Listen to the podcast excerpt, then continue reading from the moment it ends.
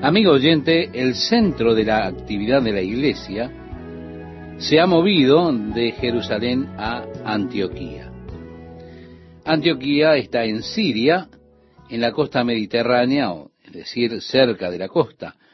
Es que allí hay un puerto muy cerca. Y se ha vuelto ahora el centro de la actividad de la iglesia. El versículo 1 nos dice, había entonces en la iglesia que estaba en Antioquía profetas y maestros Bernabé, Simón el que se llamaba Niger, Lucio de Sirene, Manahén, el que se había criado junto con Herodes el tetrarca, y Saulo. En primer lugar, me interesa cuán diversos trasfondos conforman aquella iglesia. ¿Se da cuenta? En Cristo todos somos uno. En esa iglesia en Antioquía tenemos diversos trasfondos. Por ejemplo, Bernabé era de la isla de Chipre, era un judío. Simeón, que fue llamado Níger, era un hombre africano. De hecho, usted tiene este nombre en Nigeria. Y por lo tanto, algunos pensaban, es muy interesante, que quizá sea aquel Simón de Sirene que fue llamado para llevar la cruz de Jesús. Simeón y Simón es la misma cosa. Y siendo de África, por supuesto, coaccionaron a un Simón, dice el relato, que era de Sirene, para que llevara la, cruz tras Jesús. Por eso se piensa que es el mismo Simón o Simeón que está aquí. Lucio de Sirene también es africano. Managén, que se había criado con Herodes el tetrarca o Herodes Antipas, es el otro caso. Era un amigo de la infancia de Herodes Antipas, que por supuesto ordenó la ejecución de Juan el Bautista. Hacemos referencia a Herodes Antipas, que fue hijo de Herodes el Grande. Así que tenemos muchos trasfondos diferentes, desde la corte real a aquellos de África, o Bernabé de Chipre, y Pablo, que era originario de Tarso, pero que a la vez fue educado en Jerusalén. Note que habían profetas y maestros allí en la iglesia. Estos eran profetas y maestros prominentes en esa iglesia de Antioquía. Nos dice que estaban ministrando estos al Señor. Esto es algo interesante, ¿verdad? Estaban allí ministrando al Señor. Con frecuencia nosotros pensamos de ministrar a la congregación, ¿verdad? Pero aquí nos dice que ellos estaban ministrando al Señor. Y creo que el propósito primario de la iglesia es ministrar al Señor, porque Él nos creó para su gloria, para que por medio de la iglesia Él pueda recibir alabanza, honra y gloria. Como lo repetía Pablo a los Efesios. Él decía, somos para la alabanza de la gloria de su gracia. Y así entonces emana esa gloria, por supuesto, del ministerio del Señor, que es el ministerio a otros. Pero aquí dice, ellos ministraban al Señor. Y ayunando, dijo el Espíritu Santo, apartadme a Bernabé y a Saulo para la obra a que los he llamado. Es decir, mientras estaban ayunando y orando, allí una voz que parece vibrar y decir, separadme. No, sin duda esto no aconteció porque apareció una voz vibrando allí, sino que sucedió por medio de una profecía. Sí, por medio de la palabra profética. Y esto hace mención al hecho de que estaban allí precisamente profetas. Y por esa palabra de profecía, Bernabé y Saulo fueron separados y llamados a un ministerio al cual Dios les estaba llamando. En la iglesia primitiva fue ejercido el don de la profecía. Muchas veces se ejerció, por supuesto, por la guía divina. El apóstol Pablo fue advertido por el profeta Agabo que sería sujetado y apresado cuando él fuese a Jerusalén. Cuando Pablo puso sus manos sobre Timoteo para que recibiera la unción de Dios y del Espíritu Santo para su ministerio, a Timoteo le fue concedido el don de Dios, según el relato de la Escritura. Por lo tanto, Pablo más tarde le escribe y le dice a Timoteo, despierta el don que está en ti, que te fue dado por la imposición de manos y la profecía, por supuesto. Así que vemos allí la imposición de manos sobre Timoteo. Y mientras las manos estaban sobre él, había una profecía que hablaba de el don de Dios que le estaba siendo dado en ese momento. Así que esto es como el don de profecía se ejercía con frecuencia en la iglesia primitiva. Sí, uno de ellos, o más con el don de profecía, por medio del Espíritu Santo dijo, apartadme a Bernabé y a Saulo para el ministerio al cual los he llamado. Entonces, habiendo ayunado y orado, les impusieron las manos y los despidieron. Es decir, dirigidos por el Espíritu Santo, ayunaron y oraron, pusieron sus manos sobre ellos y les enviaron. Ellos entonces, enviados por el Espíritu Santo, sí, dice que ellos le enviaron, pero en realidad fue el Espíritu Santo que dirigió las actividades. Y este es el secreto del éxito de aquella iglesia primitiva. Ellos dependían del Espíritu Santo para la guía y para las actividades de la iglesia. Ellos siempre buscaban la guía del Espíritu Santo en las diferentes actividades que tenía la iglesia. De modo que tenemos este relato. Fueron enviados por el Espíritu Santo. Dice además descendieron a Seleucia, que está cerca de Antioquía y de la ciudad portuaria de Antioquía. De allí navegaron a Chipre, que no está lejos de Seleucia. Es una distancia corta a través del Mediterráneo hacia la isla de Chipre. Interesantemente, Bernabé nació en Chipre, así que para él era un territorio familiar. Cuando dejaron Chipre y fueron a Pisidia, allí era donde estaba Tarso, es decir, iban a un territorio que en este caso era familiar para Pablo. Ellos crecieron en esa área que en el día de hoy es conocido como Turquía.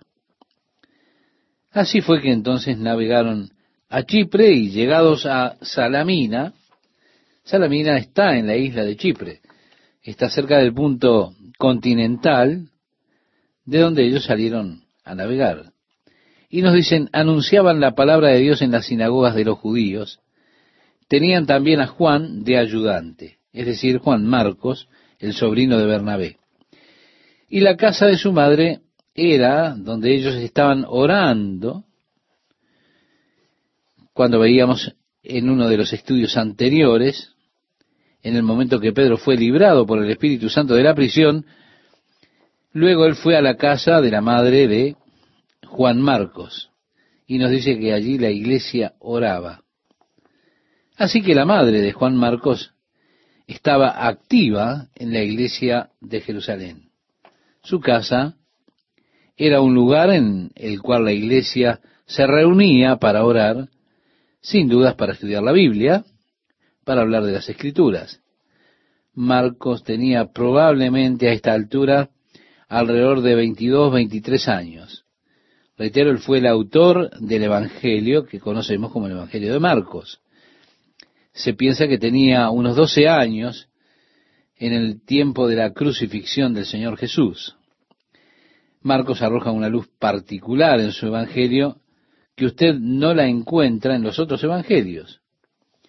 Cuando Jesús fue arrestado había allí un pequeño jovencito, adolescente, en el jardín de unos 12 años y lo sujetaron por la ropa, pero el tironeando se libró y huyó del jardín desnudo.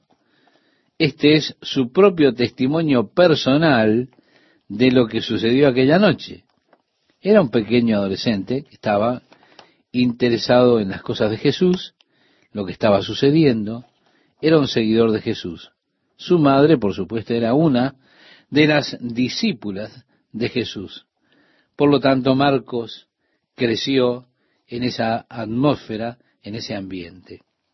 Diez años más tarde, esto nos pone a Marcos ya sobre los 22 años, lo encontramos en el relato bíblico. Él hacía estas dirigencias para ellos sirviéndoles, ¿eh? podríamos decir, iba llevando el equipo de sonido, cosas como esa. y habiendo atravesado toda la isla hasta Pafos, hallaron a cierto mago, falso profeta judío, llamado Bar Jesús. Estimado oyente, la palabra Bar significa hijo. Jesús es lo mismo que Josué. Así que este era hijo de Josué. Eso significa el nombre Bar Jesús. Es que Jesús era un nombre muy común en aquellos días, pero era el nombre hebreo de Josué que en griego se decía Jesús. Por eso es que cuando ellos hablaron de Jesús, con frecuencia decían Jesús de Nazaret. ¿Para qué? Para identificarle y separarle de todos los otros niños que se llamaran Jesús. Él era Jesús de Nazaret. Esto les da lo que Jesús les estaba hablando. Aquí, este sujeto que hemos mencionado es hijo de Jesús, Bar Jesús, que estaba con el procónsul Sergio Paulo, varón prudente. Este, llamando a Bernabé y a Saulo, deseaba oír la palabra de Dios. Yo quiero que usted note que Bernabé y Saulo eran como un equipo. Bernabé era más o menos la figura principal en ese tiempo, pero Pablo luego se volvió la figura líder. Usted lee y Pablo y Bernabé, pero al comienzo no, al comienzo fue Bernabé y Saulo. Nos dice que él deseó escuchar la palabra de Dios. Es decir, Sergio Paulo, este procónsul, deseó escuchar la palabra de Dios. Pero les resistía a Elimás, este es Bar Jesús, el mago, pues así se traduce su nombre, dice que le resistía. Elimás significa el habilidoso. Era conocido como un hechicero. La gente en aquellos días era gente muy supersticiosa. Ellos sentían que habían personas con poderes sobrenaturales que tenían oráculos, es decir, que podían hablar la palabra de Dios. Y eso es lo que era este Bar Jesús, uno de los consejeros hechiceros, uno que daba consejos a este procónsul Sergio Paulo, lo aconsejaba a modo de una sesión de espiritismo. Así hemos leído, les resistía Elimás el mago, así se traduce su nombre, procurando apartar de la fe al procónsul. Sí, allí estaba ese hombre, el gobernador de la provincia, interesado en la palabra de Dios, pero también estaba este artero tratando de desviarlo de la fe. Y relata la escritura, entonces Saulo, que también es Pablo, lleno del Espíritu Santo, fijando en él los ojos, dijo, oh lleno de todo engaño y de toda maldad, hijo del diablo, enemigo de toda justicia, ¿no cesarás de trastornar los caminos rectos del Señor? Mi amigo, esto no es un discurso políticamente correcto, pero a Pablo no le interesó. Eres muy duro allí, ¿verdad? Lleno de todo engaño, de toda maldad, hijo del diablo, enemigo de toda justicia. ¿No cesarás de trastornar los caminos rectos del Señor? Ahora pues he aquí la mano del Señor está contra ti y serás ciego y no verás el sol por algún tiempo. No dijo una temporada permanente, sino por algún tiempo, ¿verdad? E inmediatamente cayeron sobre él oscuridad y tinieblas, y andando alrededor buscaba quien le condujese de la mano. Allí tenemos ahora el procónsul Sergio Paulo escuchando. Estos hombres van a compartir el Evangelio. Pero estaba allí ese hombre, que fue su consejero, diciendo, no, no, no, no, no, esto no es así, no tenés que escuchar. El apóstol Pablo al final dice, hijo del diablo, lleno de engaño y de maldad. ¿Por cuánto tiempo tratado de pervertir? Habrás de estar ciego por un tiempo. Y el hombre se quedó ciego. Y ahora Pablo puede hablar y Pablo puede seguir, Sergio Pablo puede seguir escuchando. Él preguntaría, ¿qué clase de mensaje es este? Leemos en el versículo 2, entonces el procónsul, es decir, Sergio Paulo, viendo lo que había sucedido, creyó maravillado de la doctrina del Señor. Habiendo zarpado de Pafos, Pablo y sus compañeros arribaron a Perge de Panfilia. Es decir, navegaron a través de Turquía, lo que es al presente, en nuestros días Turquía, Perge en Panfilia, y desde ahí, dice Juan, apartándose de ellos, volvió a Jerusalén. Bien, ahora, las áreas costeras de Perge, o en Panfilia, tenían muchos pantanos y la fiebre malaria era muy frecuente. Es muy probable que Pablo hubiese sufrido malaria porque ellos no se quedaron en las regiones costeras, inmediatamente se dirigieron a las tierras altas. Ellos pasando de Perge llegaron a Antioquía de Pisidia que está en las tierras altas, en las partes altas. Es un viaje realmente muy duro. Tenían que pasar por muchas montañas para llegar a ese lugar. Era uno de los caminos más difíciles en aquellos días. Con todo, Pablo estaba ansioso de llegar a esas tierras altas. ¿Por qué? Posiblemente por causa de la malaria. Ellos vinieron a Antioquía, que por supuesto estaba a tierra adentro, en esa área plana, que está cerca de mil metros sobre el nivel del mar. Ellos fueron a esas ciudades llevando el Evangelio. Bien, ahora están en la zona que se llama Galacia. Pablo escribió más tarde una carta a los Gálatas y por supuesto la escribió desde Antioquía. Estaba allí también en Listra, Derbe, Iconio, ciudades que están en la misma área que Antioquía. Más tarde tenemos esa carta que les fue enviada a los Gálatas y que más adelante consideraremos. El apóstol Pablo en esa carta dijo, ¿recuerdan cuando estuve entre vosotros? Tenía esos achaques, estaba enfermo. Así que es por eso, por lo que creemos que tal vez tuvo malaria, que causaba, por supuesto, grandes dolores de cabeza. Algunos han teorizado de que este era el aguijón en la carne, del cual hablaba Pablo, esos fuertes dolores de cabeza como resultado de la malaria. Pero todo eso es especulación.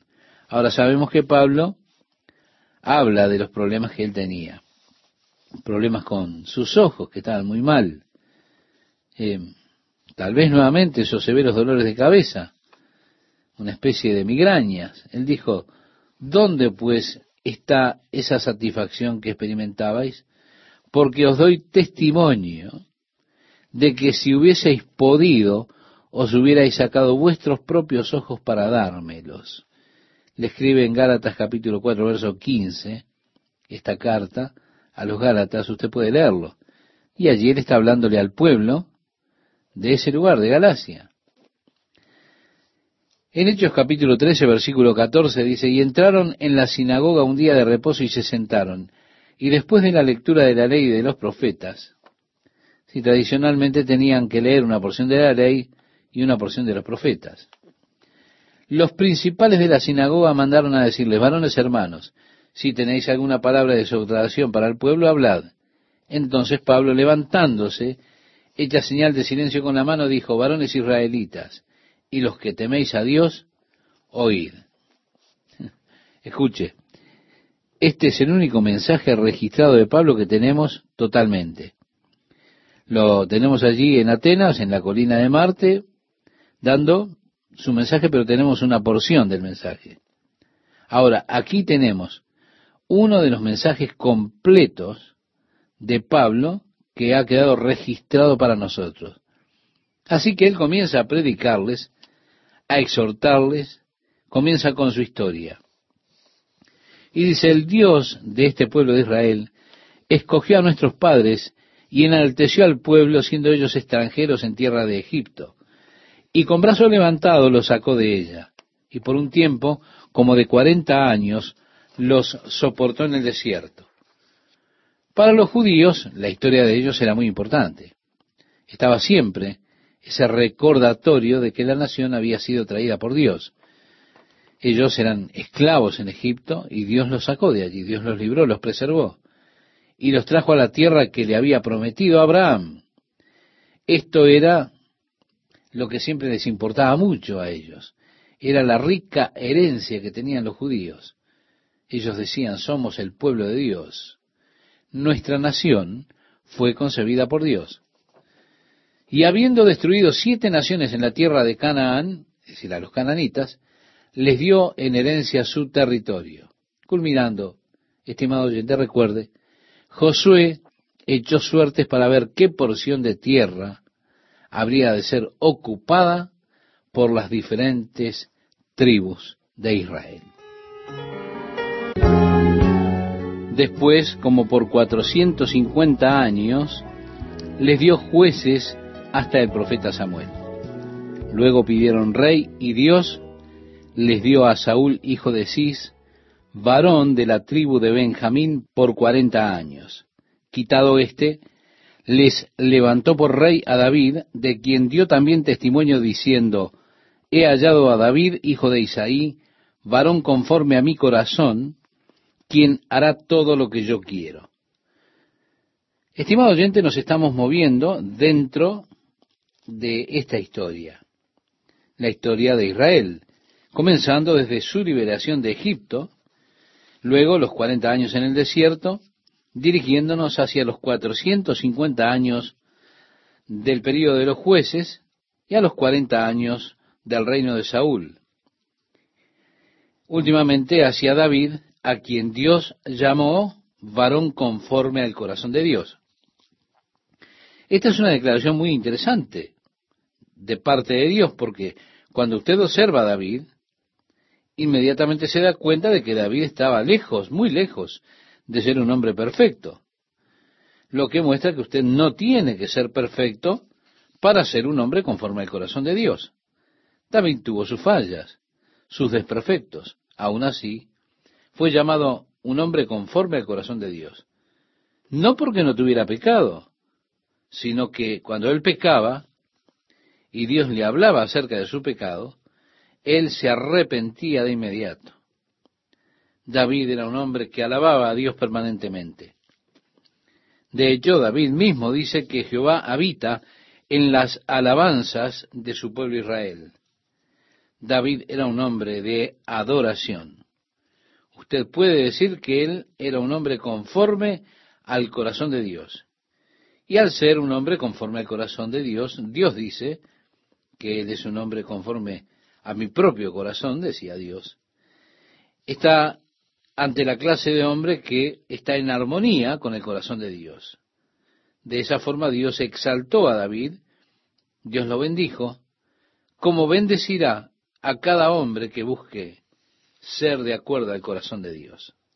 Dios nos hace saber a nosotros que David no era perfecto. ¿Para qué? Para alentarnos y para que sepamos que también nosotros podemos ser personas conforme al corazón de Dios, adorando a Dios y alabándole. Estimado oyente, lea los salmos y va a descubrir por qué David era un hombre conforme al corazón de Dios. A través de los salmos nos encontramos con hermosas expresiones de alabanza y de adoración. Sí, David un hombre conforme al corazón de Dios. Además Dios dijo acerca de David, quien hará todo lo que yo quiero. Esta es la razón por la que él era un hombre conforme al corazón de Dios. David deseaba hacer la voluntad de Dios. ¿Cuántas veces lee usted? David buscó al Señor. Sí, siempre estaba buscando el consejo y la guía de Dios. Leemos en el pasaje que dice acerca de David, de la descendencia de éste, y conforme a la promesa, Dios levantó a Jesús por Salvador a Israel. En sus últimos años, David estaba sentado en el lujo de su palacio, observó al pueblo cuando iba a adorar a Dios, y David pensó, aquí estoy yo, en este hermoso palacio, con todo este esplendor, y Dios está habitando en una tienda. Tengo que construir una casa para Dios que exceda a todo lo que se haya construido, porque será para Dios. Construiré una casa para Dios. Sí, él tuvo esta determinación en su mente. Cuando su amigo el profeta Natán llegó, David dijo, me he inspirado, construiré una casa para Dios. Será gloriosa, magnífica, más grande que cualquier otra cosa que se haya construido porque ha de ser para Dios. Natán dijo, excelente idea, David, hazlo. Esa noche el Señor le habló a Natán y le dijo, Natán, hoy alentaste a David a que me construya una casa. Él no puede hacerlo. Sus manos están llenas de sangre, él es un hombre de guerra, yo soy un Dios de amor y paz. Así que tendrás que decirle a David que no puedo permitirle que me construya una casa. Como tú lo alentaste, serás también quien tenga que decirle que él no puede.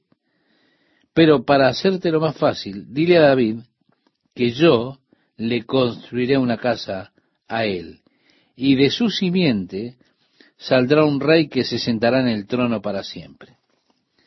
Al día siguiente Natán llegó delante de David y le dijo, David, tengo buenas y malas noticias. Las malas primero, tú no puedes construirle una casa a Dios. Él rechazó eso. Pero la buena noticia es que Dios ha dicho que Él te construirá una casa a ti y que de tu simiente el trono será establecido para siempre. David fue ante el Señor y le dijo, Señor, tú me tomaste del rebaño, de estar tras las ovejas, y me has hecho gobernador sobre este pueblo, sobre tu pueblo. Él veía de dónde lo había sacado Dios. Y lo dice, yo era tan solo un pastor de ovejas. Solo era un niño allá en los campos de Belén, cuando el profeta Samuel llegó y me ungió con aceite para ser rey. Me sacaste del campo y me has hecho gobernar sobre tu pueblo.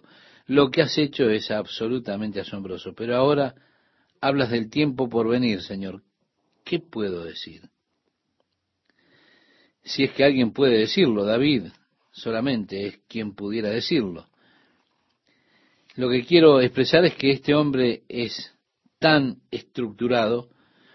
Cuando yo quiero acentuar mi alabanza, ¿sabe lo que hago? Voy a los salmos, porque este hombre era tan estructurado, tan capaz, cuando se expresaba alabando a Dios, que realmente asombra. Pero ante esto que le dijo el profeta Natán, David se quedó sin palabras. Él preguntó, ¿qué puedo decir? ¿Se da cuenta? En nuestro pasaje que estamos considerando, el apóstol Pablo les recuerda que Dios le prometió a David que de su simiente saldría el Salvador. Pablo está diciéndole, el Salvador ya vino, y lo identifica como Jesús. Antes de su venida, decía Pablo, predicó Juan el bautismo de arrepentimiento a todo el pueblo de Israel. Mas cuando Juan terminaba su carrera, dijo, ¿quién pensáis que soy? No soy yo, él, mas he aquí viene tras mí uno de quien no soy digno de desatar el calzado de los pies. Varones hermanos, hijos del linaje de Abraham, y los que entre vosotros teméis a Dios, a vosotros es enviada la palabra de esta salvación. Sí, Juan dijo, yo no soy, pero este viene detrás de mí. Ahora Pablo está declarando, es a ti que se te envía esta palabra de salvación. ¿Por qué? Lo dice ahora, porque los habitantes de Jerusalén y sus gobernantes, no conociendo a Jesús, ni las palabras de los profetas que se leen todos los días de reposo, las cumplieron al condenarle y sin hallar en él causa digna de muerte, pidieron a Pilato que se le matase. y habiendo cumplido todas las cosas que de él estaban escritas, quitándolo del madero, lo pusieron en el sepulcro. Amable oyente, el apóstol Pablo está compartiendo con los judíos. Él, por ejemplo, les dice a los corintios, el evangelio que yo les predico a ustedes, como Cristo murió por nuestros pecados de acuerdo a las escrituras, fue sepultado, pero al tercer día resucitó. Pablo predica el evangelio ahora a estas personas. Y les dice, esta promesa que Dios le hizo a David se cumplió. Él envió el Salvador. Ese Salvador es Jesús. Pero la palabra de Dios habló del Mesías que sería asesinado, sufriendo, despreciado, rechazado. Y todo eso sucedió. Se cumplieron ya estas profecías. Es decir, todo el tiempo Él les está mostrando que los propósitos de Dios se han cumplido en la persona de Jesús. Sí, las profecías se cumplieron en Jesús y por Jesús. Si usted compara el sermón de Pablo con el sermón de Pedro, en el segundo capítulo del libro de los Hechos, de este mismo libro, usted encontrará que hay muchos paralelismos. Básicamente habla de la muerte de Jesucristo por nuestros pecados, su sepultura y su resurrección. Y todos son el cumplimiento de las profecías del Antiguo Testamento. Sí, el apóstol Pablo les está mostrando que Jesús es el Mesías prometido. Ya en el verso 30 leemos, mas Dios le levantó de los muertos, y él se apareció durante muchos días a los que habían subido juntamente con él de Galilea a Jerusalén, los cuales ahora son sus testigos ante el pueblo. Por unos cuarenta días Jesús se apareció a sus discípulos en diferentes lugares, diferentes ocasiones, a diferentes grupos de ellos, y ellos se volvieron así sus testigos, testigos de su resurrección. Nosotros también os anunciamos, decía Pablo, el Evangelio de aquella promesa hecha a nuestros padres, la cual Dios ha cumplido a los hijos de ellos, a nosotros, resucitando a Jesús como está escrito también en el Salmo segundo, mi hijo eres tú, yo te he engendrado hoy. Dios le hizo, sí, la promesa a los padres, y él cumplió esa promesa. Y señala nuevamente, mostrando cómo todas las cosas relacionadas a la vida de Jesús están profetizadas en el Antiguo Testamento. Todas las promesas se cumplieron en Jesús. Ahora es interesante que el apóstol Pablo diga en el Salmo segundo, en el orden de los salmos que tenemos en nuestras Biblias. Cuando Pedro predicó su mensaje en el día de Pentecostés, él llega a la resurrección de Jesús, comenzó a darles escrituras mostrándoles esa promesa de la resurrección. El apóstol Pablo utiliza algunas de las mismas escrituras que Pedro usó como profecías de la resurrección. Ellos sintieron que al llegar a la resurrección era importante darle las bases escriturales para mostrar la esperanza de la resurrección. Así que el apóstol Pablo ahora ha de darles esas bases escriturales. Y en cuanto a que se levantó de los muertos para nunca más volver a corrupción, lo dijo así, os daré las misericordias fieles a David, por eso dice también en otro salmo, no permitirás que tu santo vea corrupción. Porque a la verdad, David, habiendo servido a su propia generación según la voluntad de Dios, durmió y fue reunido con sus padres y vio corrupción. Mas aquel a quien Dios levantó, no vio corrupción. Vale decir, la profecía no era para David, sino para la simiente de David, que es Jesús. Y la profecía completa dice, no dejarás mi alma en el infierno, ni tampoco permitirás que tu santo vea corrupción. Pedro, en su discurso del capítulo 2 del libro de los Hechos, lo menciona completo. Pablo sigue diciendo, sabed pues esto, varones hermanos, que por medio de él se os anuncia perdón de pecados. Sí, Jesús murió por nuestros pecados, de acuerdo a las escrituras. Todos nosotros nos descarriamos como ovejas, cada cual se apartó por su camino, mas Jehová cargó en él el pecado de todos nosotros, decía el profeta Isaías en el capítulo 53, versículo 6. Y por la rebelión de mi pueblo fue herido, dice ese mismo capítulo, verso 8. Así que por él les es predicado, y es predicado a usted también, estimado oyente, el perdón de pecados. Pero aún hay más. Mire lo que dice. Y que de todo aquello de que por la ley de Moisés no pudisteis ser justificados, en él es justificado todo aquel que cree. Oh, qué glorioso. Dios nos declara inocentes. ¿Cómo? Por medio de Jesucristo. Por medio de Él no solo soy perdonado, sino justificado. Es decir, el borrador total. El pizarrón se borra totalmente. Mis pecados pasados son totalmente eliminados. Jamás serán traídos contra mí el registro de mis pecados ha quedado limpio. ¿Cómo? Por medio de Jesucristo. Es por medio de Él que he sido justificado. Era imposible que la sangre de aquellos corderos o bueyes que se ofrecían según la ley pudiera quitar los pecados. Todo lo que ellos hacían era cubrirlos. Pero David habla de cuán bienaventurado el hombre cuyo pecado es cubierto. Si usted está feliz que su pecado ha sido cubierto, debería saltar de alegría cuando es exonerado de sus pecados, es decir, cuando ellos ya no existen, cuando han sido eliminados, olvidados. Sí, esto es mejor que cubiertos. Dios da un paso más. Dios elimina el registro de nuestros pecados y somos justificados por medio de la fe en Jesucristo. La ley de Moisés no podía hacer esto. Pablo continúa en el versículo 40 diciendo, mirad pues que no venga sobre vosotros los que está dicho en los profetas. En otras palabras, hay otra profecía de la que ustedes deben prestar atención. Por ejemplo, es la profecía de Habacuc, que dice, mirad, oh menospreciadores, y asombraos, y desapareced, porque yo hago una obra en vuestros días, obra que no creeréis si alguien os la contares. Dios hizo la obra redentora, Dios hizo la obra de proveer perdón y justificación de nuestros pecados por medio de Jesucristo. Dios ha hecho la obra de la salvación.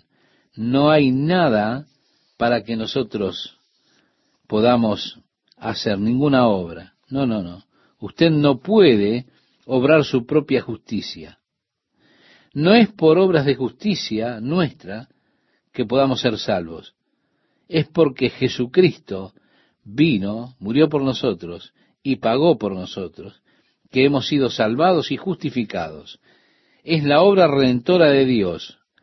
Eso que decía el profeta, yo hago una obra en vuestros días, obra que no creeréis si alguno os la contare. El apóstol Pablo decía, les declaro estas cosas, cuídense de no ser parte de esta profecía y que no crean. El verso 42 dice, cuando salieron ellos de la sinagoga de los judíos, los gentiles les rogaron que el siguiente día de reposo les hablasen de estas cosas. Es decir, quiero traer a mis amigos, quiero que ellos escuchen estas cosas. Esto es genial. Predica el mismo sermón el próximo domingo, Pablo. A mí nunca nadie me ha dicho esto. Si ellos querían que les predicaran de nuevo, son buenas nuevas, predícalo otra vez. Dice el verso 43, y despedida la congregación, muchos de los judíos y de los prosélitos piadosos siguieron a Pablo y a Bernabé, quienes hablándoles les persuadían a que perseverasen en la gracia de Dios. Dios les había abierto los ojos a su maravillosa gracia la provisión de la salvación. Como decía el mismo apóstol, por gracia sois salvos. No por uno mismo, es don de Dios, no es por obra para que nadie se gloríe. Dios obra la salvación para usted. Así que continúen en la gracia de Dios. El verso 44 dice, el día siguiente día de reposo, se juntó casi toda la ciudad para oír la palabra de Dios. Qué emocionante, ¿verdad? Emocionante cómo se esparce la noticia. El eco del mensaje de estos hombres ha corrido. Toda la ciudad se junta para oír. Pero viendo los judíos la muchedumbre, se llenaron de celos y rebatían lo que Pablo decía contradiciendo y blasfemando. Entonces Pablo y Bernabé, hablando con denuedo, dijeron, a vosotros, a la verdad, era necesario que se os hablase primero la palabra de Dios. Mas puesto que la desecháis y no os juzgáis dignos de la vida eterna, he aquí nos volvemos a los gentiles. Vale decir, nosotros les dimos el mensaje, pero viendo que ustedes no quieren escucharlo, ustedes se juzgaron a ustedes mismos como que no merecen la vida eterna que Dios prometió a través de Jesús, bueno, nos iremos a compartir esto con los gentiles. Y agrega, porque así nos ha mandado el Señor diciendo, te he puesto para luz de los gentiles, a fin de que seas para salvación hasta lo último de la tierra. Los gentiles, oyendo esto, se regocijaban y glorificaban la palabra del Señor y creyeron todos los que estaban ordenados para vida eterna. Qué escritura fascinante. Y la palabra del Señor se difundía por toda aquella provincia, pero los judíos instigaron a mujeres piadosas y distinguidas y a los principales de la ciudad y levantaron persecución contra Pablo y Bernabé y los expulsaron de sus límites. Ellos entonces, sacudiendo contra ellos el polvo de sus pies, llegaron a Iconio, y los discípulos estaban llenos de gozo y del Espíritu Santo. Estar lleno de gozo es precisamente estar lleno del Espíritu, o estar lleno del Espíritu es estar lleno de gozo, es algo que tiene que ver una cosa con otra. Luego registran la obra que se hizo en Iconio y en Listra, es toda esa área conocida como Galacia. Al escribir la carta, él la dirige precisamente a los Gálatas. Tiene que ver con toda esa área porque ya habían establecido muchas iglesias en aquella región. Bueno, tenemos mucho para pensar en nuestras mentes de la palabra de Dios, de nuestro ministerio al Señor, nuestro servicio a Dios. Por ejemplo, ¿soy una persona conforme al corazón de Dios? ¿Tengo a Dios como centro de mi vida o mi yo está como centro de mi vida? Cuando se trata de un momento decisivo, ¿hago mi voluntad sobre la voluntad de Dios? ¿Rechazo el camino del Señor como lo hizo el rey Saúl? ¿Me rebelo contra los mandatos de Dios y hago lo que yo quiero? ¿O clamo a Dios como lo hizo David? Y cuando Dios me llama la atención por mi culpa, ¿es que confieso mi pecado y me arrepiento y busco la misericordia y la gracia de Dios? Una buena pregunta para hacernos. ¿He recibido el perdón de mis pecados? ¿Qué es lo que he hecho con Jesús que es llamado el Cristo? Todas preguntas que usted, estimado oyente, puede hacerse. Puede preguntarse, ¿me he juzgado a mí mismo? Pero, ¿cómo me he juzgado? ¿Soy digno o no de recibir la vida eterna? ¿Realmente he recibido la vida eterna creyendo en Jesús? Qué preguntas extraordinarias para hacerse. Hágalas, estimado oyente, y que Dios le ayude para encontrar la respuesta correcta. Bien, amable oyente, continuamos con Hechos, capítulo 14, con la historia de Pablo y Bernabé y su primer viaje misionero. Hemos de leer el versículo 1 un poco más adelante. Ahora, mientras ellos estuvieron ministrando en la iglesia de Antioquía, el Espíritu de Dios apartó a Pablo y a Bernabé para un viaje misionero muy especial. Es la primera extensión de la iglesia hacia otras partes del mundo. Jesús dijo en Hechos capítulo 1 versículo 8, pero recibiréis poder cuando haya venido sobre vosotros el Espíritu Santo, y me seréis testigos en Jerusalén, en toda Judea, en Samaria y hasta lo último de la tierra. Cuando miramos el libro de los Hechos encontramos que esto es precisamente lo que sucedió.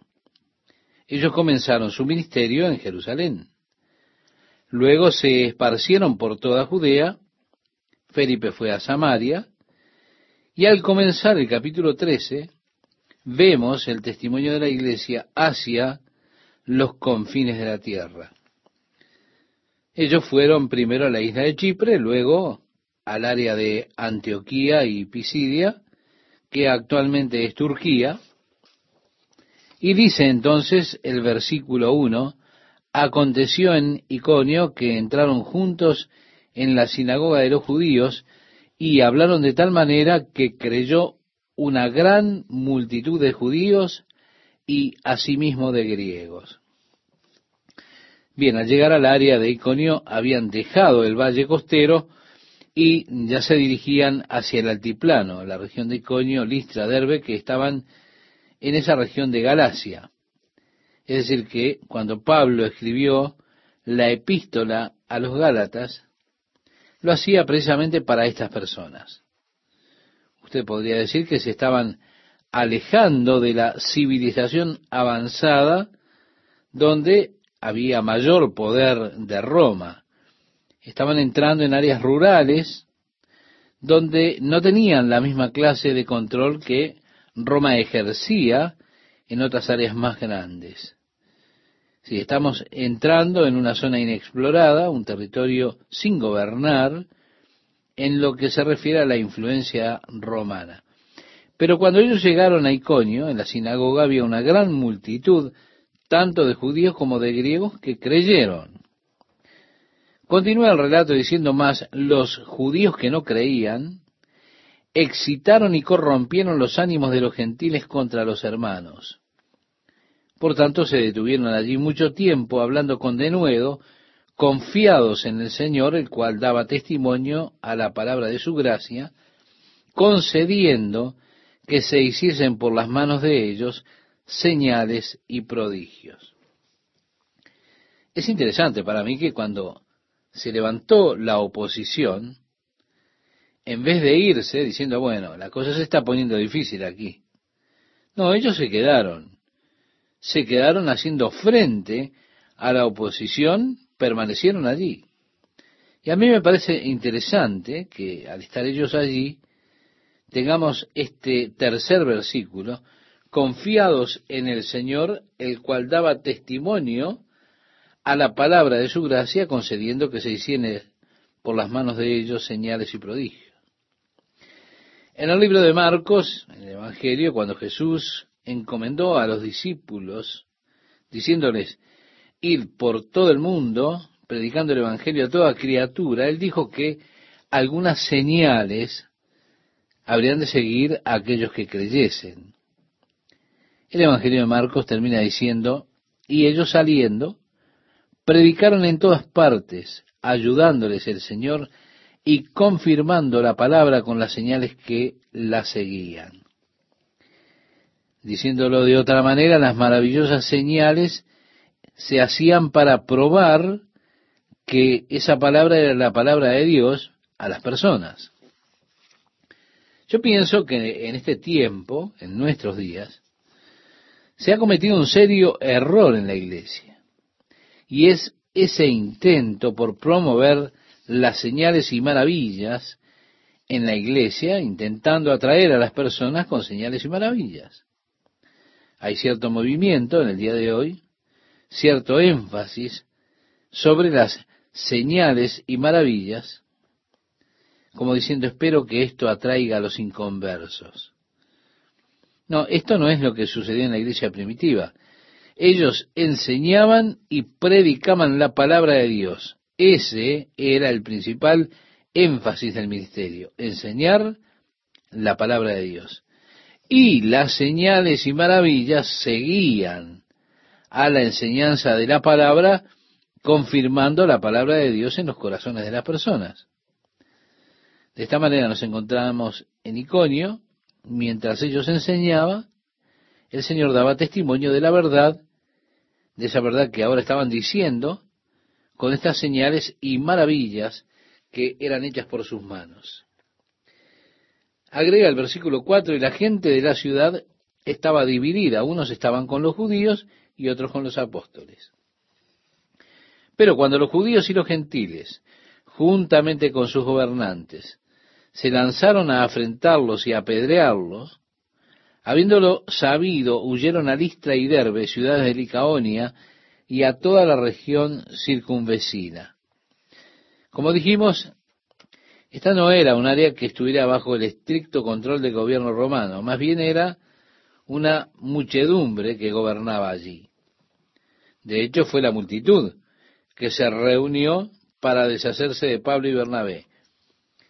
Cuando ellos escucharon este complot, huyeron hacia la región de Derbe y Listra. Derbe es el área de donde proviene Timoteo. Sin duda fue en ese viaje que Pablo conoció al joven Timoteo. Y dice, y allí predicaban el Evangelio. Y cierto hombre de Listra estaba sentado imposibilitado de los pies, cojo de nacimiento, que jamás había andado. Este oyó hablar a Pablo, el cual, fijando en él sus ojos, y viendo que tenía fe para ser sanado, dijo a gran voz, levántate derecho sobre tus pies. Y él saltó y anduvo. Estimado oyente, aquí sin duda tenemos una combinación de dones del Espíritu Santo que se ejercen por parte de Pablo. Primero el don de profecía al predicar la palabra. También el don de discernimiento, porque al estar predicando, él nota que allí hay un hombre cojo, y Pablo comenzó a observarlo y a mirarlo fijamente, y percibió que Dios le había dado a este hombre fe para recibir sanidad. Así que tenemos allí el don de discernimiento. Él se dio cuenta que este hombre tenía fe para ser sanado. Luego dijo a gran voz, levántate derecho sobre tus pies. Pienso que probablemente el don de la fe estaba operando ya. Si usted se encuentra en una región extraña, predicando por las calles, hay una multitud escuchando, se encuentra con un hombre que no ha caminado desde su nacimiento por 40 años, que usted diga, levántate sobre tus pies, esto realmente requiere muchísima fe. Luego el don de los milagros, porque el hombre comenzó a saltar y a caminar.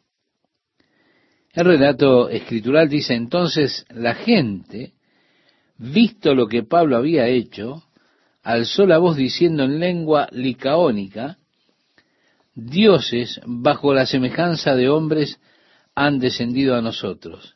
Y a Bernabé llamaban Júpiter y a Pablo Mercurio, porque éste era el que llevaba la palabra. Sí, esto es, digamos, en latín para los dioses griegos. Aquellos dioses griegos eran denominados Zeus y Hermes. En Licaonia había una leyenda o un mito de que en un tiempo Zeus y Hermes bajaron a visitar a las personas de incógnito. Y ellos atravesaron Licaonia y nadie les mostró hospitalidad. Es decir, las personas no los trataron bien, excepto por una pareja, Filemón y su esposa. Entonces, debido a su maltrato, es decir, porque las personas no los reconocieron, ellos maldijeron esa área y todos ellos fueron destruidos, excepto Filemón y su esposa. Debido a esa leyenda, ellos no querían volverse a equivocar. Si estos son Zeus y Hermes nuevamente, entonces debemos reconocerlos para no ser maldecidos. Y así ellos decían que Bernabé debía ser Zeus, porque era el más alto de los dos, y que el más bajo debía ser Hermes. Y el sacerdote de Júpiter, cuyo templo estaba frente a la ciudad, trajo toros y guirnaldas delante de las puertas y juntamente con la muchedumbre quería ofrecer sacrificios. Diciendo seguramente, los dioses están aquí. Probablemente alguien corrió al templo de Júpiter a decirle, los dioses han bajado, tus dioses han bajado. Por eso el sacerdote llevó un toro hasta la puerta de la ciudad para ofrecerlo como sacrificio a Bernabé y a Pablo. Bueno, yo creo que en ese momento ellos enfrentaban un gran peligro en su ministerio. No cuando estuvieron en Iconio, donde hubo un complot para apedrearlos, tampoco en Listra, donde apedrearon a Pablo, sino que ahora podemos decir es la mayor amenaza al éxito de su ministerio Y eso ocurre cuando las personas están listas para adorarlos a ellos como dioses, por lo que Dios estaba obrando a través de sus vidas. Y pienso que hay cierto peligro con los dones del Espíritu Santo, peligro del que todos nosotros necesitamos estar alertas. Todos deseamos tener sin duda el poder de Dios obrando en nuestras vidas, ¿o no? Todos nosotros deseamos tener dones espirituales, como decía el apóstol Pablo, desead fervientemente los mejores dones. Si nosotros podemos ver el poder de Dios, anhelamos ver respuestas a las oraciones. Nosotros queremos ver el poder de Dios manifestándose en y a través de nuestras vidas. Ahora, cuando esto sucede, las personas tienden a colocar sus ojos en el instrumento que Dios está utilizando, en lugar de fijar sus ojos en Dios, y comienzan a glorificar y a elevar al instrumento. Recuerde usted anteriormente en el libro de Hechos cuando Pedro y Juan iban al templo a la hora de la oración de la tarde. Allí había un hombre cojo, también hacía 40 años, nunca había caminado.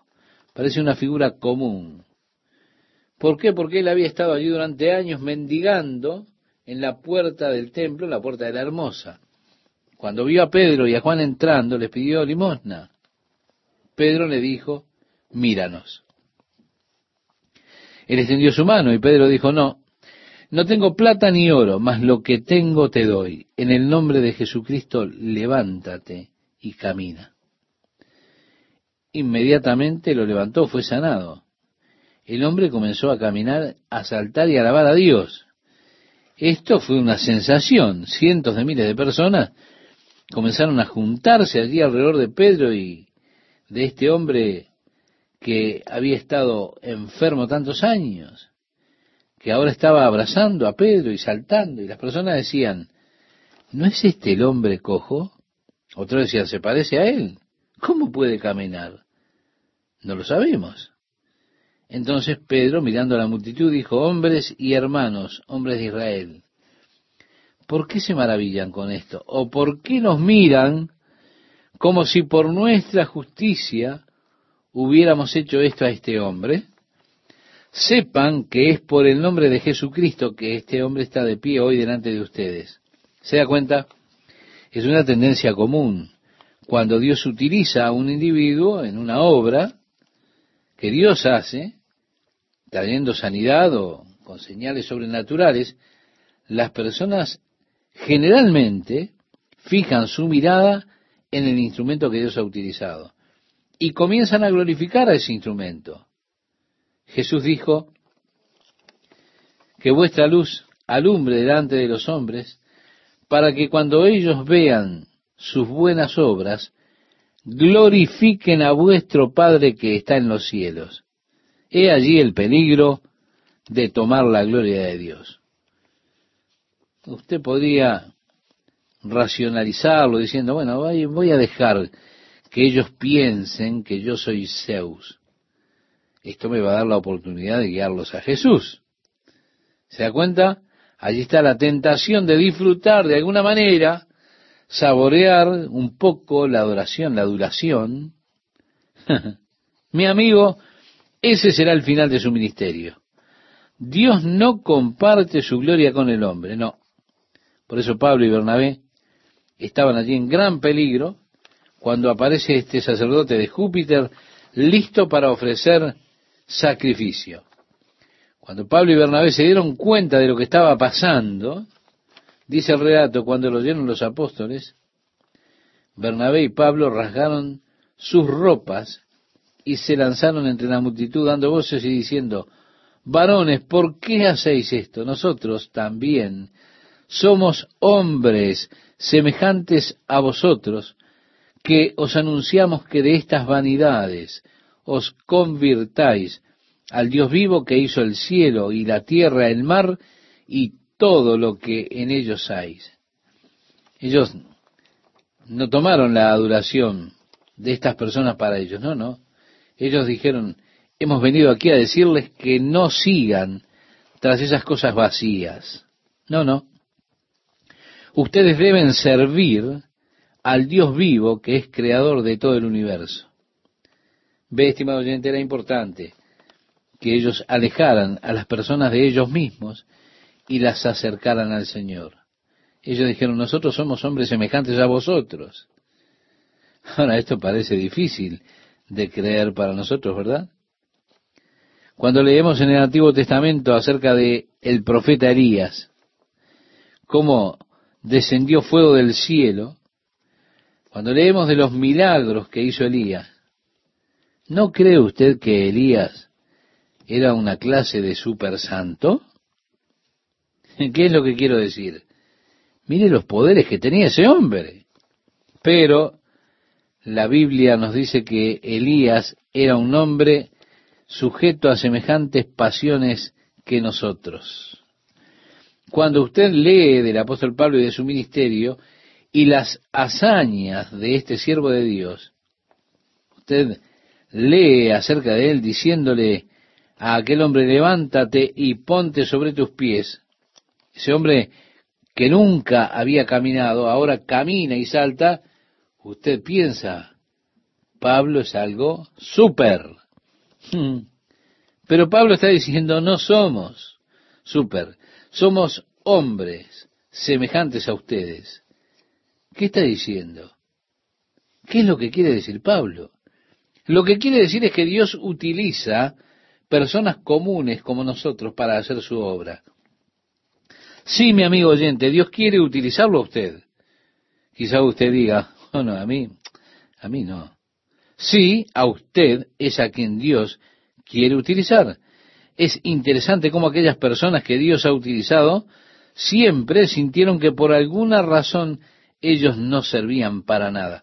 Mire, mire lo que Dios tuvo que hacer para lograr que Moisés fuera a ver a Faraón. Moisés decía, Señor, yo no soy elocuente, no puedo hablar. Dios dijo, bueno, te daré a Aarón para que hable por ti. Pero Señor, decía Moisés, ¿por qué no consigues a alguien más? Dios le dijo a Jeremías, desde antes que fueras concebido yo te conocí, mientras te formabas en el vientre de tu madre, yo establecí que tú fueras y te pararas delante de reyes y hables mi palabra. Jeremías dijo, Señor, debes estar bromeando, ¿no? Yo soy solo un adolescente. ¿Quién me va a escuchar? Mi amigo, mi amiga oyente, aquellas personas que Dios siempre ha utilizado fueron personas que sintieron que ellos no eran capaces. Y créame, Dios quiere utilizarle a usted. Amigo oyente, quiero invitarle a leer este texto un tanto extenso, pero que es necesario para entender la secuencia de este maravilloso libro de los Hechos. Leeremos desde el versículo 2 al versículo 13. Si tiene su Biblia allí a mano, le invito a que me acompañe en la lectura. Mas los judíos que no creían excitaron y corrompieron los ánimos de los gentiles contra los hermanos. Por tanto, se detuvieron allí mucho tiempo hablando con denuedo, confiando en el Señor, el cual daba testimonio a la palabra de su gracia, concediendo que se hiciesen por las manos de ellos señales y prodigios. Y la gente de la ciudad estaba dividida, unos estaban con los judíos y otros con los apóstoles. Pero cuando los judíos y los gentiles, juntamente con sus gobernantes, se lanzaron a afrentarlos y apedrearlos, habiéndolo sabido, huyeron a Listra y Derbe, ciudades de Licaonia, y a toda la región circunvecina, y allí, es decir, en Listra y Derbe, predicaban el Evangelio. Y cierto hombre de Listra estaba sentado imposibilitado de los pies, cojo de nacimiento, que jamás había andado. Este oyó hablar a Pablo, el cual, fijando en él sus ojos, y viendo que tenía fe para ser sanado, dijo a gran voz, levántate derecho sobre tus pies. Y él saltó y anduvo. Entonces la gente, visto lo que Pablo había hecho, alzó su voz diciendo en lengua licaónica, dioses bajo la semejanza de hombres, es los dioses están aquí, han descendido a nosotros. Y a Bernabé llamaban Júpiter y a Pablo Mercurio, porque este era el que llevaba la palabra. Y el sacerdote de Júpiter, cuyo templo estaba frente a la ciudad, trajo toros y guirnaldas delante de las puertas, y juntamente con la muchedumbre quería ofrecer sacrificios. Se ve que alguien fue diciéndole, los dioses están aquí. Así que cuando Pablo y Bernabé se dieron cuenta de lo que estaba ocurriendo, dice el relato, cuando lo oyeron los apóstoles Bernabé y Pablo, rasgaron sus ropas y se lanzaron entre la multitud dando voces y diciendo, varones, ¿por qué hacéis esto? Nosotros también somos hombres semejantes a vosotros, que os anunciamos que de estas vanidades os convirtáis al Dios vivo que hizo el cielo y la tierra, el mar y todo lo que en ellos hay. Es decir, ellos no recibieron la adulación del pueblo. Se la devolvieron diciendo, hemos venido a anunciaros que no sigan estas cosas vanas, ustedes deben servir al Dios vivo que es creador de todo el universo. Sé que Pablo y Bernabé dijeron, somos hombres semejantes a ustedes, no somos dioses, somos simplemente hombres, hombres comunes. Hemos venido a decirles que deben volverse de estas vanidades, estas cosas que son vacías. Vale decir la adoración a los dioses falsos, que es vacía hay un Dios vivo y verdadero que es el Creador. Él es a quien deben adorar y hemos venido a contarles acerca de Él. Él dijo, en las edades pasadas, Él ha dejado a todas las gentes andar en sus propios caminos.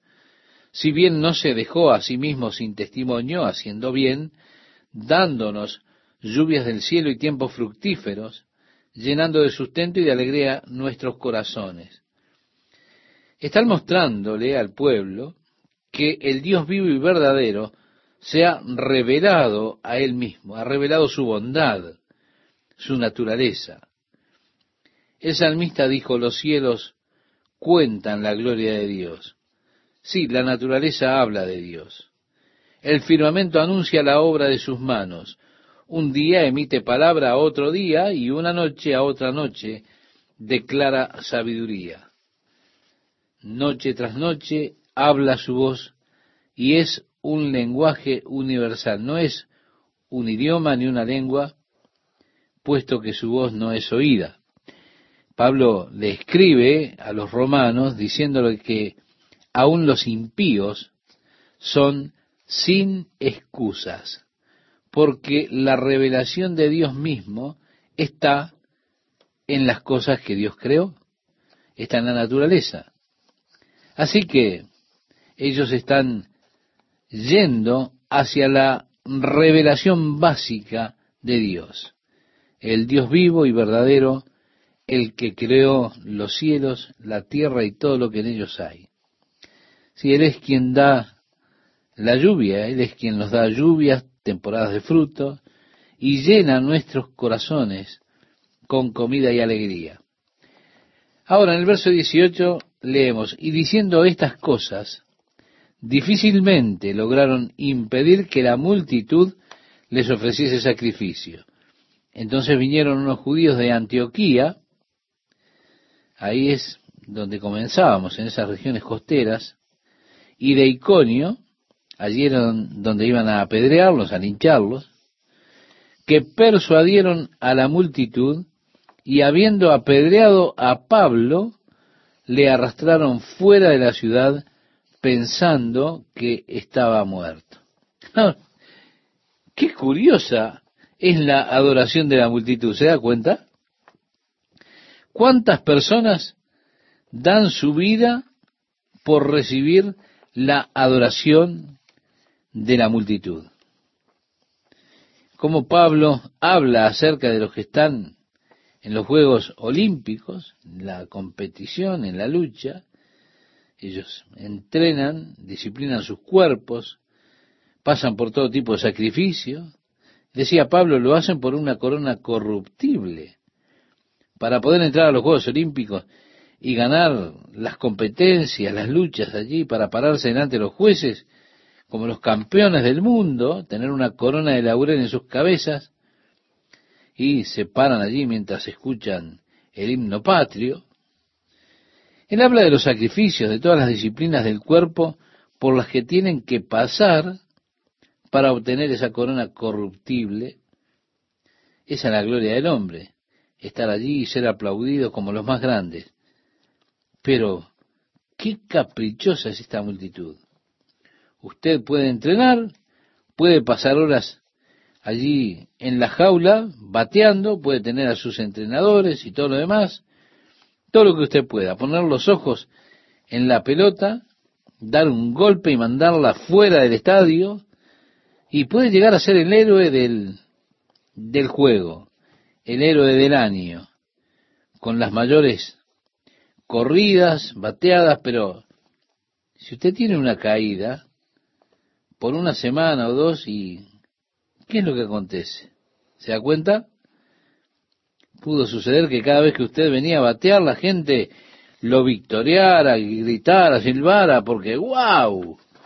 Están allí buscando al, al hombre perfecto, al mejor deportista, pero bastan dos semanas de mala racha, sin batear, y entonces cuando anuncian su nombre y usted se adelanta para tomar el bate, va a escuchar ¡Bú!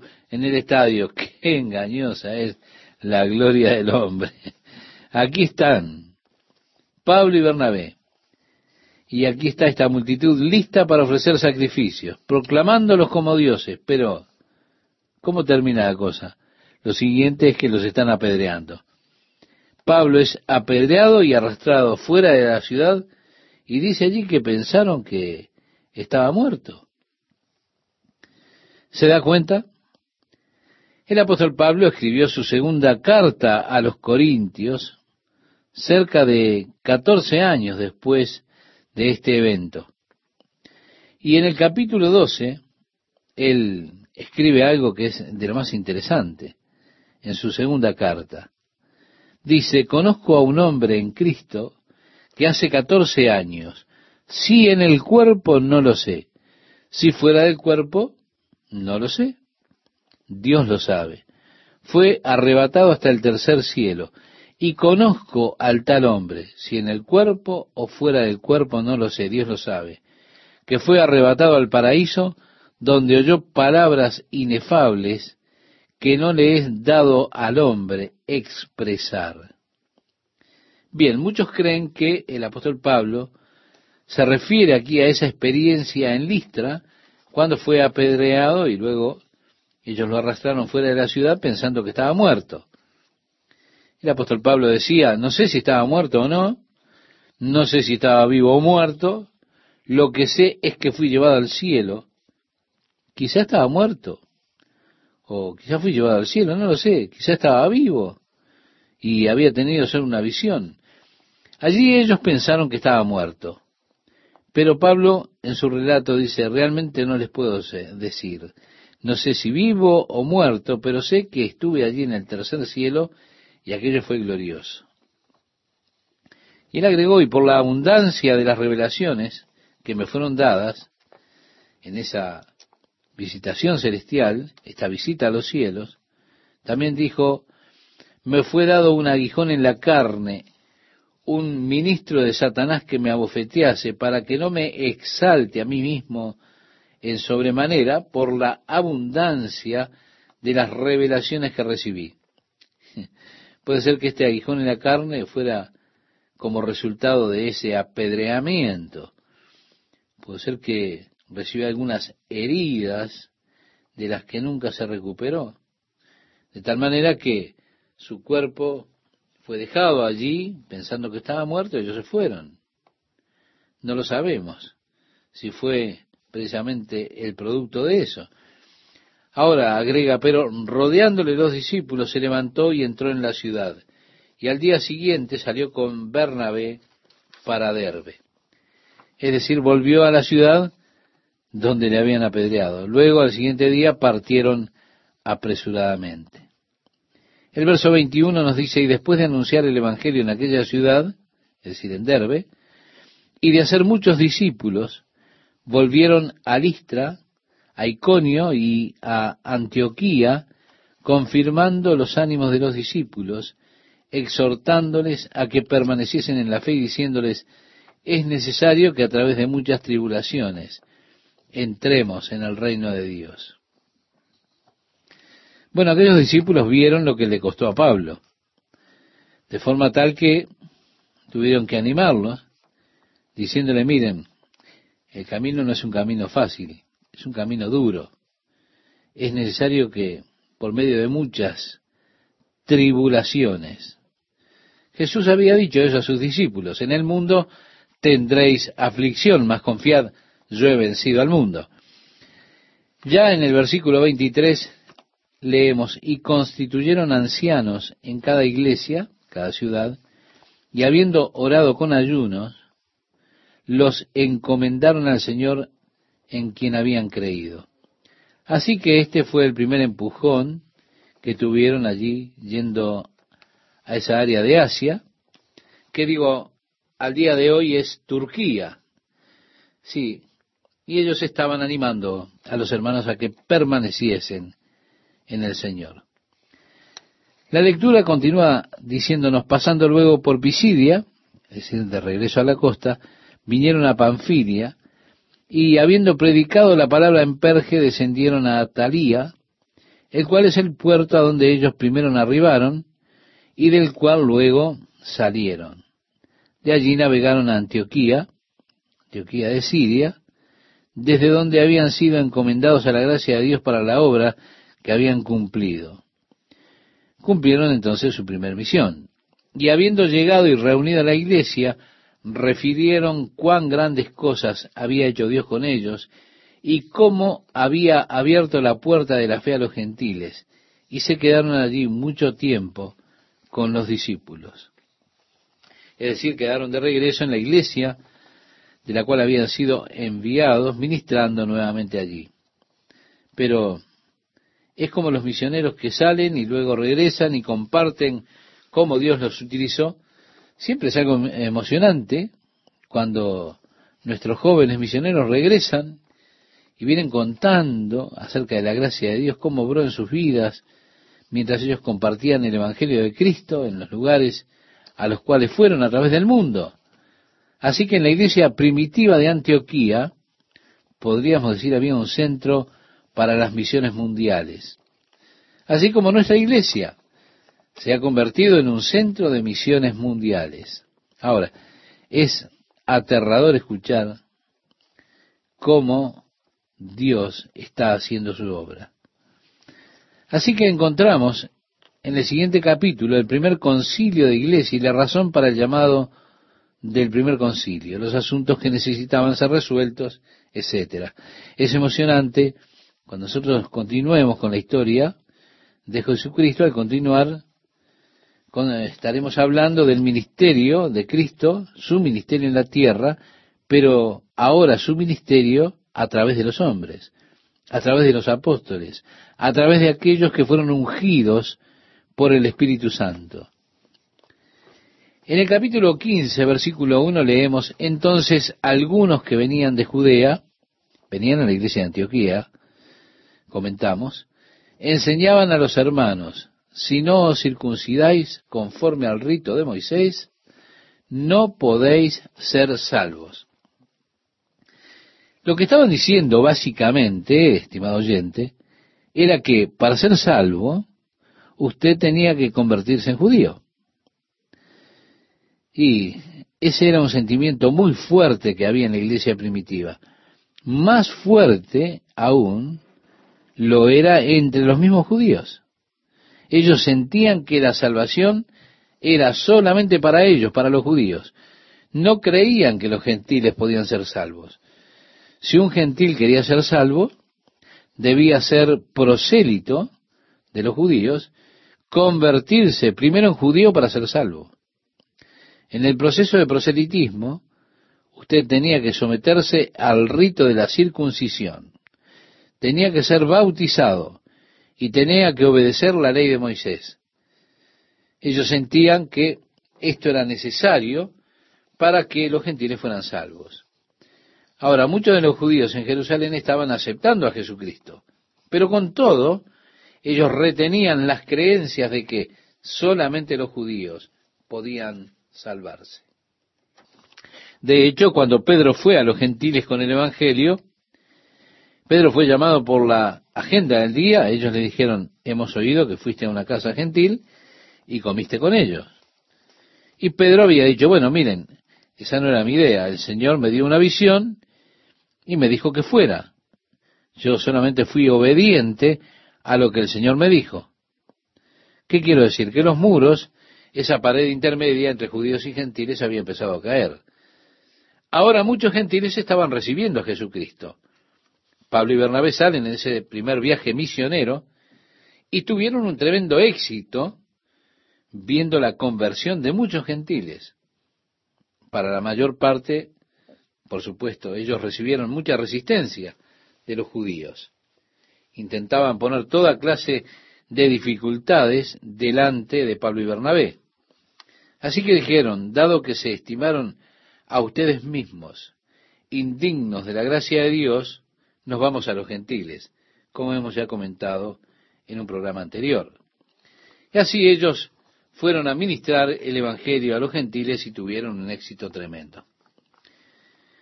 Ahora dice, como Pablo y Bernabé tuviesen una discusión y contienda no pequeña con ellos, se dispuso que subiesen Pablo y Bernabé a Jerusalén y algunos otros, sabemos de Tito, también, que fue con ellos, algunos otros de ellos, a los apóstoles y a los ancianos para tratar esta cuestión.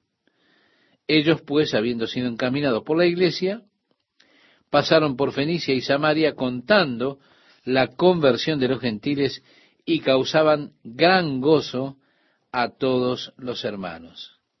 Sí, este viaje tiene que ver con aquellos hombres que vinieron a Jerusalén causando una gran división.